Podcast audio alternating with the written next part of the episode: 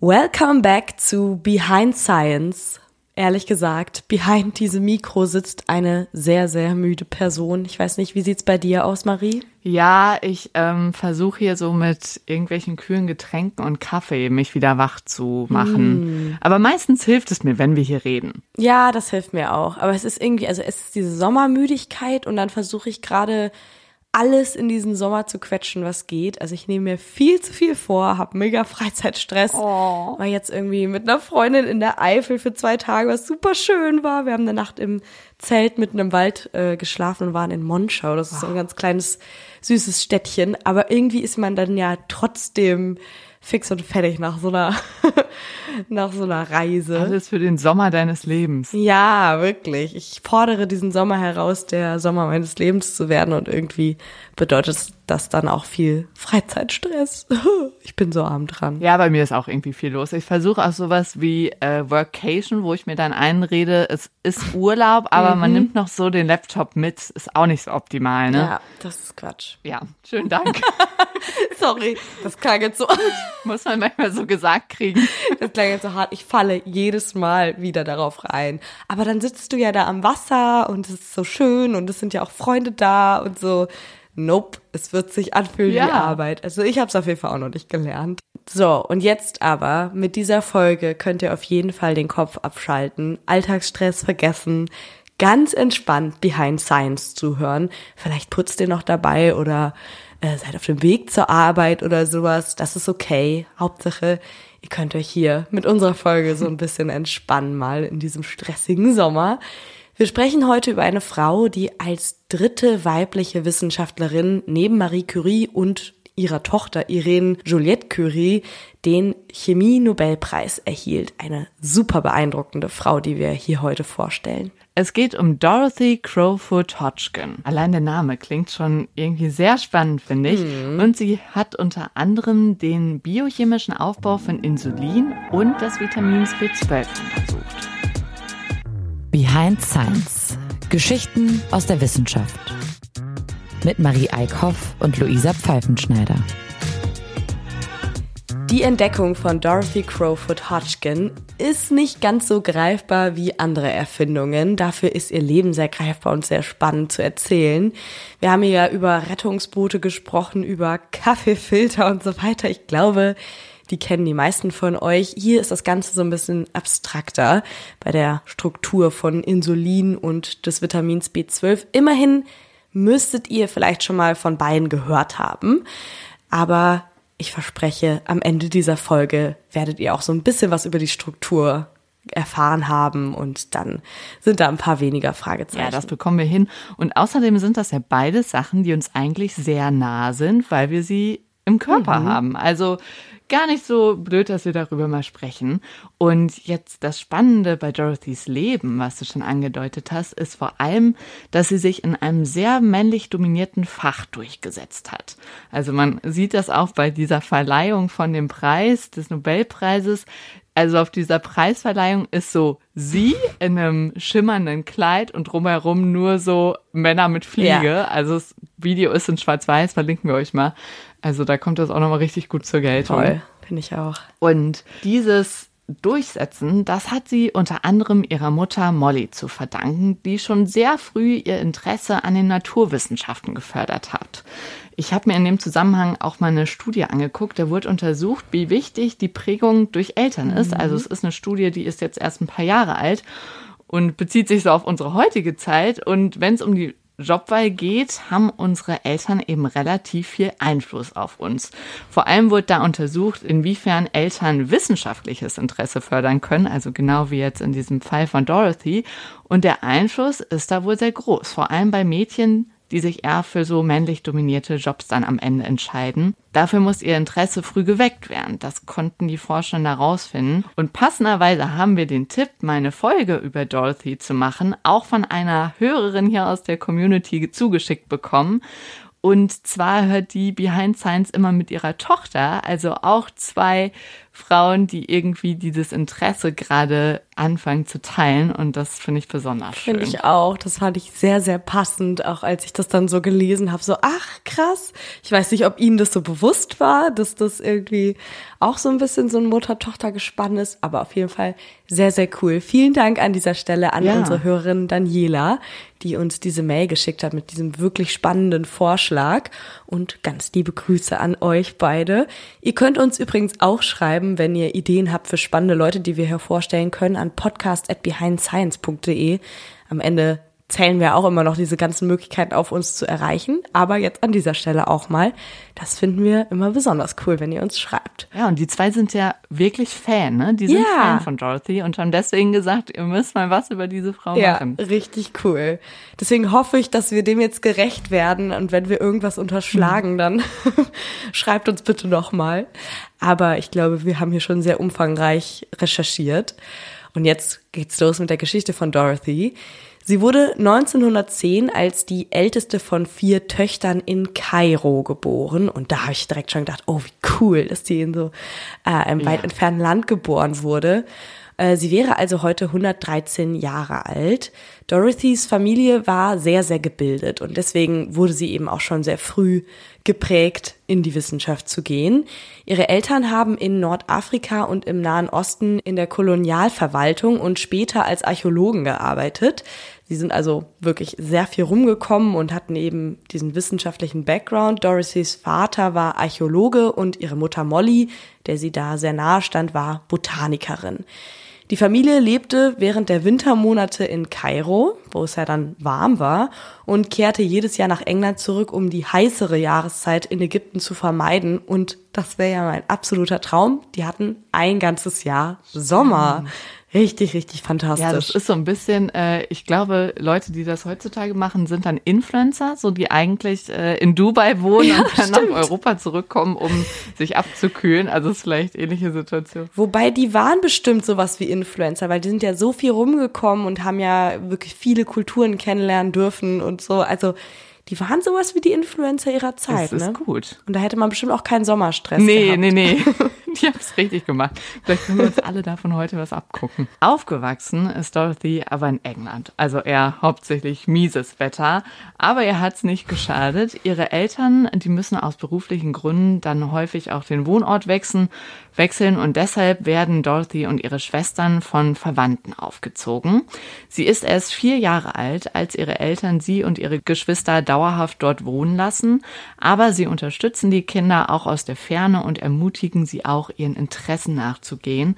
Im Fall von Dorothy war das Interesse schon sehr früh klar. Sie interessierte sich schon ganz früh für Kristalle und deren Struktur. Also früh bedeutet wirklich, wir reden ja gerade drüber, sie ist vier Jahre alt. Ja, ja, Gut, mit vier vielleicht noch nicht, aber zumindest als Nee. sie zehn Jahre alt war, hat sie schon zusammen mit ihrer kleinen Schwester Kieselsteine untersucht, die sie in der Nähe von Bächen gefunden hat, mit so einem tragbaren Mineralienanalysegerät. Finde ich Das ist so cool. Ja. Und äh, Dorothy hat auch gelernt, wie man Kristalle züchtet und damit echt so ein bisschen ihre Berufung fürs Leben gefunden. Ich weiß nicht, ob Mit du noch zehn. diese, ja, ob du noch diese Cosmo-Experimentierkästen kennst. Also da hatte ich auf jeden Ja. Fall auch einen, mit dem man Kristalle züchten konnte. Auf jeden Fall. Ich glaube, den hatten wir auch, aber ich erinnere mich nicht mal so richtig an die Ergebnisse, also wie das dann aussah, was dabei rumkam. Ich glaube, wir waren beim Ja. ähm, Krebse züchten erfolgreicher. Ah ja, Triopse. Ah, ja, ja, genau. Diese Den, Uhrzeit. den hatte ich natürlich auch. Krebse. alles mitgemacht. Ja. Aber auch dieses Kristalle züchten und ich erinnere mich daran, dass es einfach eine Riesenschweinerei gab und es sah auch überhaupt nicht cool aus. Also die sind immer so zerbröselt, wenn sie fertig waren. Also entweder haben wir da irgendwas total falsch gemacht oder wir hatten einfach nicht das Talent, was Dorothy hatte. Ähm, ja, und ich hätte auch niemals eine Lebensentscheidung daraus abgeleitet. Aber gut, Aber guck sie mal, hat daraus sehr viel gezogen. was wir jetzt machen. Immerhin reden wir noch über Hm, Stimmt, Wissenschaft. vielleicht, vielleicht hat uns das unterbewusst doch dann beeinflusst. Wir waren halt nicht so gut, dass wirklich so richtig gute Kristalle dabei rumkamen. Sonst hätten wir uns vielleicht noch andere Gedanken gemacht, so selber Wissenschaft zu machen, aber Wir sprechen über Ja, Leute, die die so gut sind. geschafft Oder haben. waren. Ja. Genau. Aber ich, also ich finde auch richtig süß, dass sie einfach dieses Gerät dabei hatten, weil ich musste schon dran denken, äh, meine Schwester ist auch so eine absolute Steinesammlerin gewesen als Kind. Also wir haben auch diverse Teller noch sehr lange im Haus gehabt, wo dann so gesammelte Werke drauf lagen. Aber mhm. mit diesem Gerät dann direkt schon dabei, da kommt natürlich durch, dass sie da diesen Support ah. der Eltern hatten. Ja.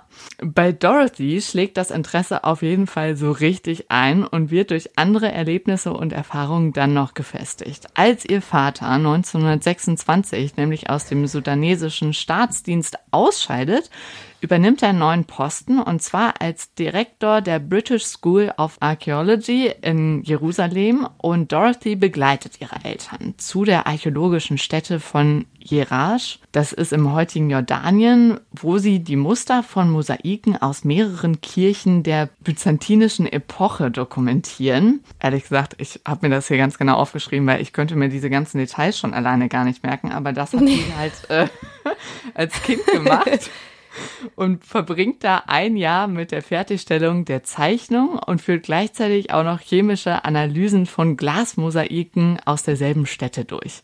Also da kommt sie jetzt so der cool. wissenschaftlichen Arbeiten nochmal näher. Ja, es ist so krass, weil was, was, was hat wir irgendwie mit 16 gemacht, ne? Da hat man irgendwie mal vielleicht eine Sprachreise gemacht oder ähm, ja. ja, war irgendwie vielleicht das erste Mal mit Freundinnen mal ums Eck zelten oder so. Und sie war da einfach in Jordanien oder jetzt heute Jordanien und hat da irgendwelche Sachen ausgegraben und analysiert. Also ja. richtig cool. Sie ist schon sehr besonders aufgewachsen auf ich jeden glaub, Fall und ihr wurde da auch viel ermöglicht. Mein Highlight war, glaube ich, es könnte so mit 16 gewesen sein, auf der Filmpremiere von den wilden Kerlen zu sein. Ja. Also das. Aber das ist schon auch cool. Ja, ne? Vielleicht hat es auch deinen späteren Job so ein bisschen mit beeinflusst. Auf jeden Fall war bei Dorothy ganz klar, und das hat sie auch damals schon gezeigt, so dieses große Interesse an der Liebe zum Detail. Das war für ihre spätere Arbeit einfach super wichtig. Und diese maßstabgetreuen Zeichnungen der Mosaike waren einfach auch eine richtig wichtige Übung für ihre spätere Arbeit und bei der Erkennung und Dokumentation von diesen Mustern, die es dann später auch in der Chemie gab. Also Chemie ist ja viel Muster erkennen und ähm, zuordnen und im Prinzip ist das in der Archäologie ja genauso. Und da hat sie ganz, ganz viel äh, gelernt und viel von dieser Disziplin dann auch später in ihrer Arbeit mitgenommen. Sie genießt diese Arbeit als Archäologin so sehr, dass sie sogar überlegt, Archäologie statt Chemie zu studieren. Wer weiß, was sie da noch herausgefunden hm. hätte. Aber am Ende wird es dann doch Chemie als Fach. Und zu ihrem Interesse an dieser äh, an diesem Fach trägt übrigens auch ein Buch bei. Das schenkt Molly, die Mutter von Dorothy, ihr zum 16. Geburtstag. Und es das heißt über die Dinge der Natur und das hat der Nobelpreisträger William Bragg geschrieben, indem er unter anderem beschreibt, wie man die Struktur von Kristallen mit Hilfe von Röntgenstrahlen analysieren kann. Und das ist schon so ein kleiner Vorbote auf das, was sie auch später gemacht hat. Also diese Strukturanalyse mit Röntgenstrahlung, die er da zum Beispiel halt für äh, bestimmte Kristallstrukturen eingesetzt hat. Ja. Da hat sie sich schon sehr von inspirieren lassen. Also gut, dass sie dieses Buch geschenkt bekommen hat. Und später in einem Interview sagt sie auch nochmal, dass ihre Mutter sowieso ihre größte Heldin war. Neben ihrer Mutter hat sie übrigens noch zwei weitere Frauen genannt, die sie so geprägt haben. Und das waren zwei Wissenschaftlerinnen, mit denen sie zusammengearbeitet hat. Also es gab viele inspirierende Frauen in ihrem Leben. Hm, das finde ich auch richtig schön. Also sie hatte natürlich auch inspirierende Männer, unter anderem äh, ihren Doktorvater, da kommen wir später noch zu. Äh, aber bei dem war zum Beispiel auch besonders, dass der immer schon, das steht wirklich in vielen Quellen, dass es ihm wichtig war, dass Männer und Frauen halt gleich behandelt werden, was natürlich eigentlich selbstverständlich sein sollte, aber zu der Zeit eben noch nicht. Also sie war ja, ja. wirklich eine von sehr, sehr, sehr wenigen Frauen, die da in so ein männlich dominiertes Fach ähm, gekommen sind. Das ist ja auch immer noch sehr männlich dominiert, ja. ne? Und wenn man dann noch mal ein paar Jahre zurückspringt, Uiuiui. Also da gehörte auch ein bisschen Mut dazu, sich da rein zu begeben.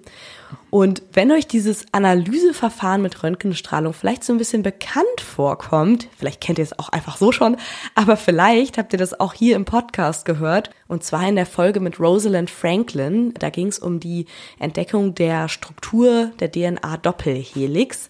Und da haben wir das schon mal erklärt, wie genau das funktioniert. Es ist leider wirklich komplex und wirklich schwierig, das einfach runterzubrechen. Aber wenn euch das interessiert, dann hört doch super gerne diese Folge mal nach, wenn ihr sie noch nicht gehört habt. Jedenfalls bringt dieses Buch Dorothy dann nochmal mehr dazu, Chemie zu studieren und insbesondere sich der Chemie von biologisch relevanten Molekülen zu widmen. Übrigens haben wir ja auch eine Folge zu der Entdeckung der Röntgenstrahlung, ne? Also ja, so langsam ja, boah, fügt sich hier ein Bild zusammen, ne? Lexikon zum Hören, ja. Ja. Und ich finde es einfach immer noch extrem beeindruckend, dass sie mit 16 schon wusste, dass sie dieses Fach studieren mm. möchte und dann auch direkt studiert hat. Also es war für sie von Anfang an klar, absolut jung ist sie da noch.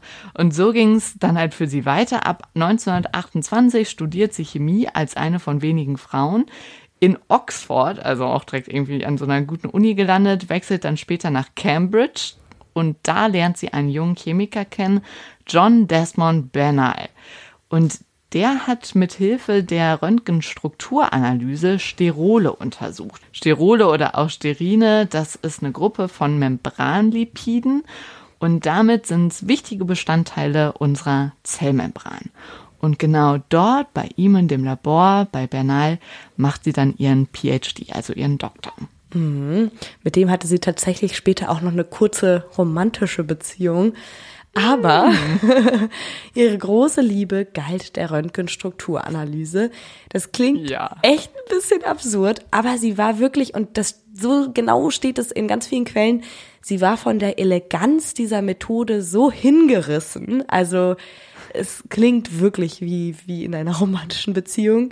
Ähm, sie ist verliebt. Ja, komplett. Es gibt zum Beispiel ein Zitat, wo sie gesagt hat, die Röntgenstrukturanalyse zeigte uns Dinge, von denen wir anfangs nicht einmal geträumt hatten.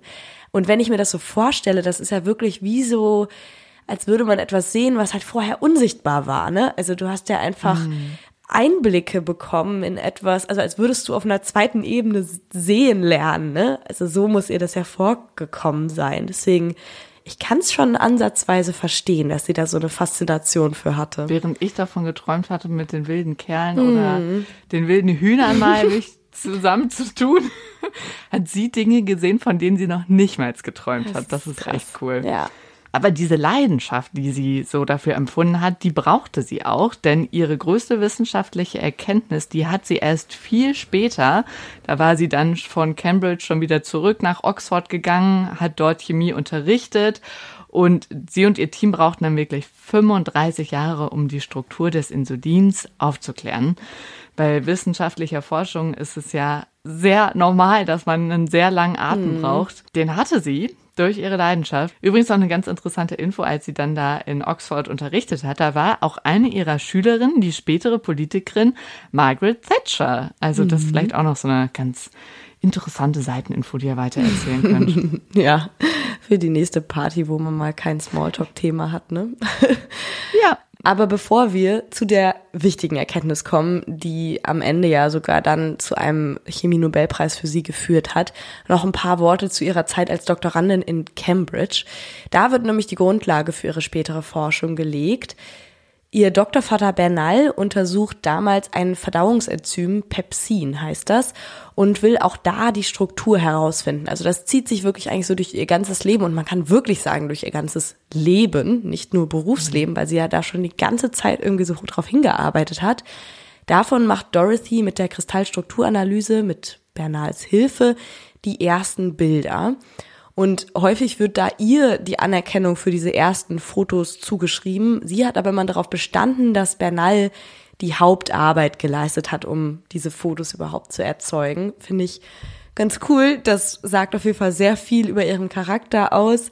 Und meine lieben Watson und Crick, so kann man es nämlich auch machen.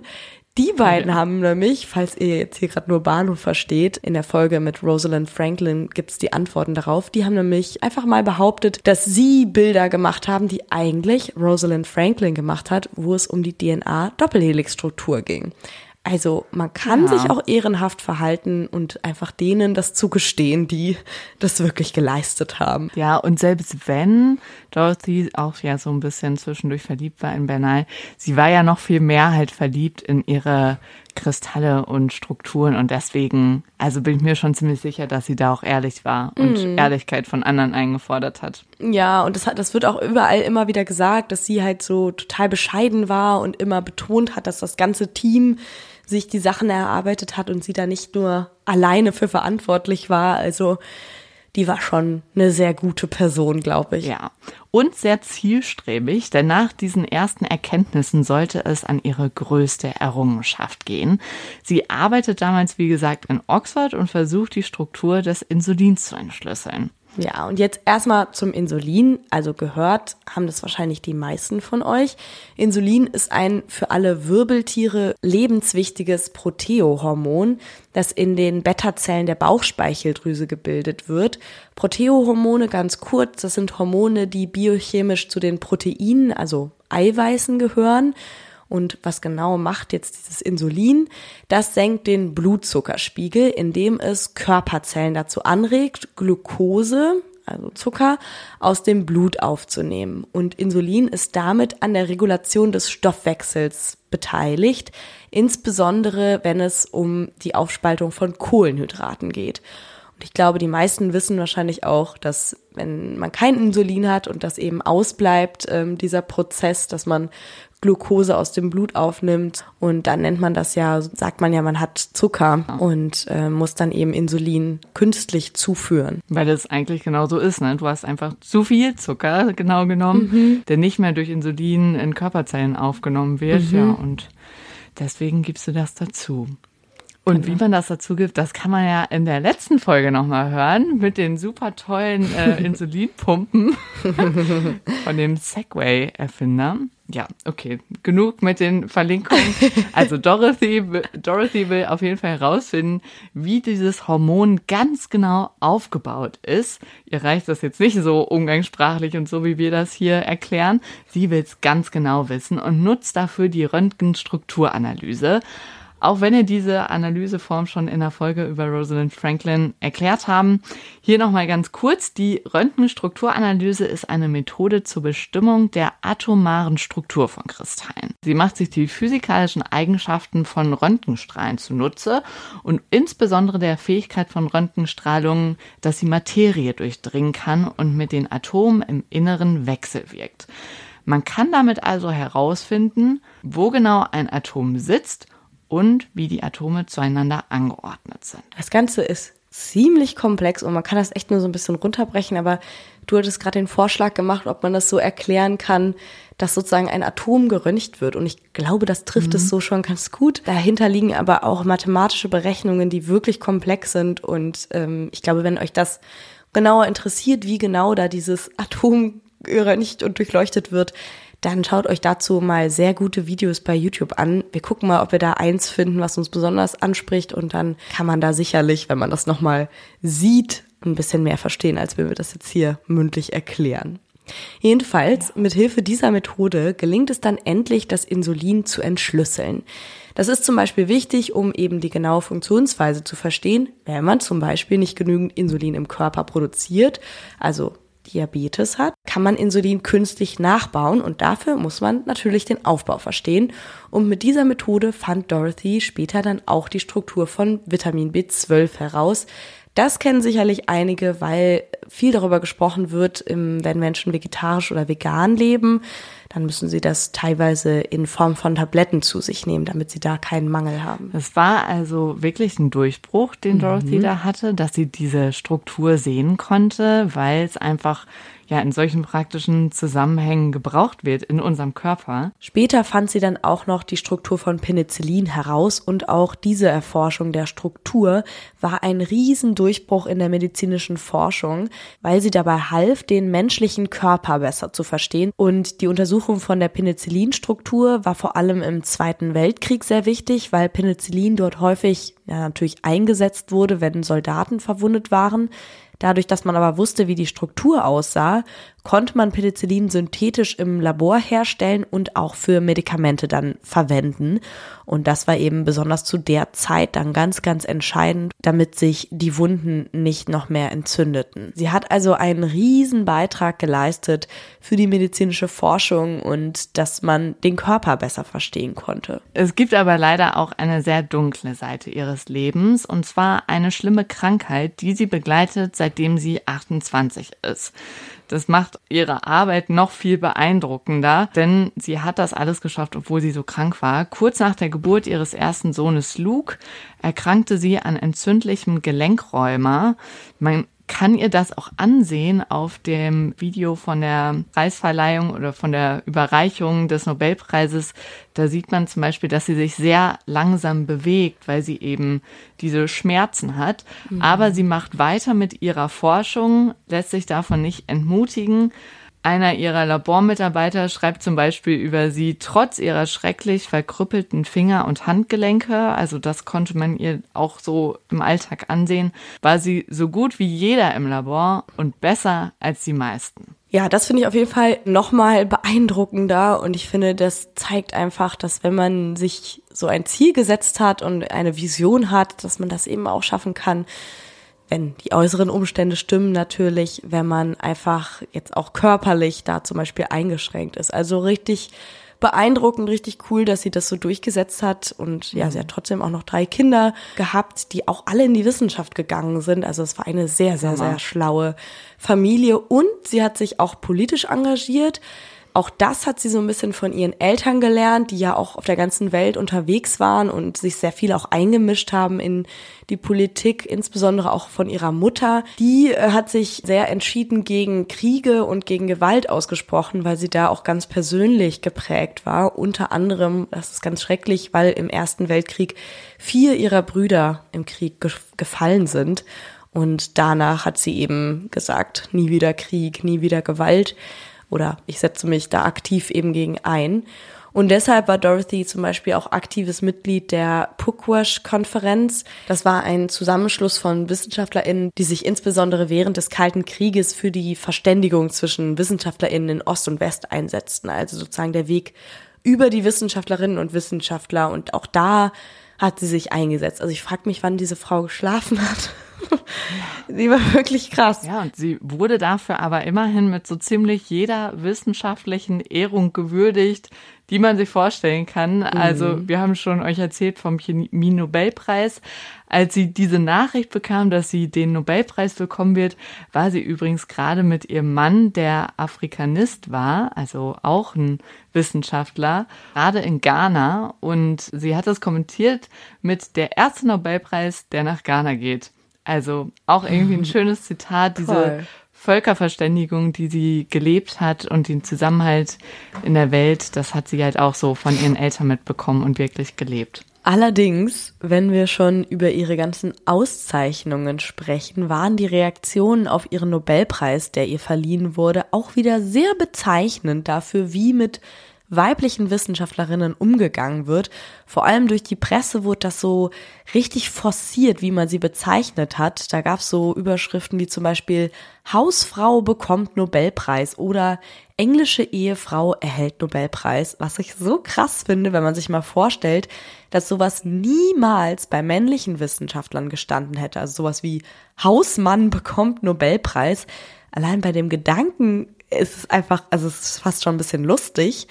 Und deswegen umso trauriger, dass es einem bei der Frau dann ja ein bisschen weniger komisch vorkommt, aber natürlich genauso komisch und schräg ist. Also auch wieder sehr bezeichnend. Sie hat sich davon aber natürlich auch nicht demotivieren lassen. Ich fand auf jeden Fall ihre Geschichte super, super inspirierend. Sie hat einfach nicht nur gezeigt, wie Wissenschaft geht, sondern auch dass sie geht, vor allem als Frau. Und damit war sie eine totale Inspiration und ein Vorbild für weibliche Wissenschaftlerinnen, die nach ihr gefolgt sind. Sie hat da etwas vorgelebt, was viele, viele Wissenschaftlerinnen sicherlich zum Vorbild genommen haben. Und ja, nicht nur ihre Forschung ist einzigartig, sondern auch die Art, wie sie es gemacht hat.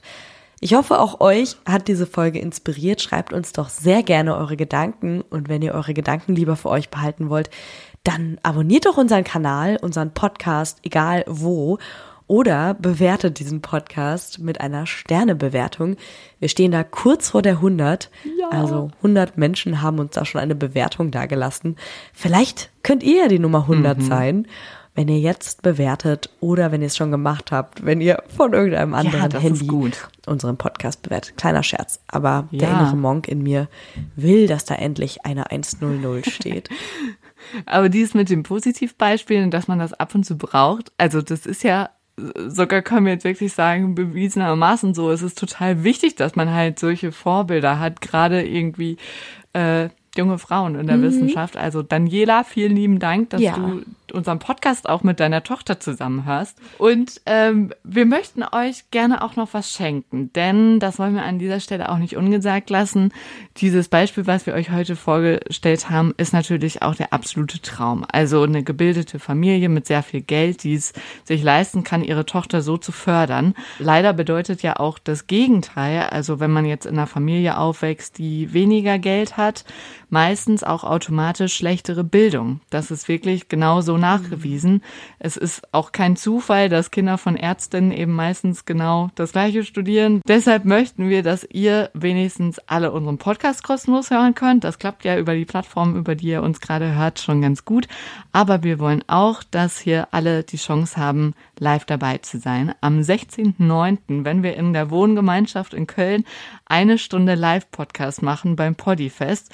Und deshalb haben wir uns überlegt, wir verlosen vier Tickets an euch. Dafür könnt ihr euch per Mail an podcast.behindscience.de oder bei Instagram, da heißt mir behindscience.podcast, bei uns melden. Schreibt uns, warum ihr die Tickets haben wollt und am nächsten Science Samstag losen wir dann aus und schreiben euch an, wenn ihr gewonnen habt. Ja, ich freue mich richtig doll, dass wir da vier Leute von euch mit auf dieses Event nehmen können. Ihr müsst da übrigens keine Romane schreiben, also ähm, macht euch da nee. nicht jeck, wenn euch da nichts riesengroßes einfällt. Äh, wir freuen uns einfach, wenn ihr uns ein, zwei Sätze schreibt, warum ihr Bock auf dieses Event habt und dabei sein wollt.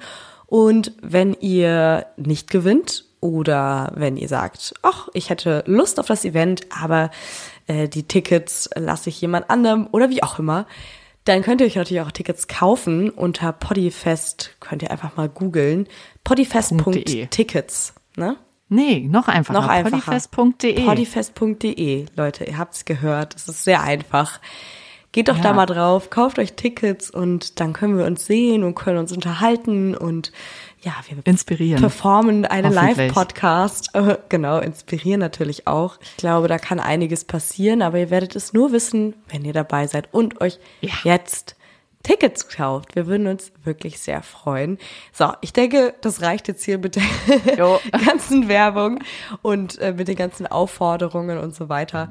Ihr hört uns nächste Woche wieder. Dafür müsst ihr nichts tun, nur am Science Samstag oder an jedem anderen Tag der Woche wie Heinz Science hören. Bis dahin, mhm. macht's euch schön und tschüss. Tschüss.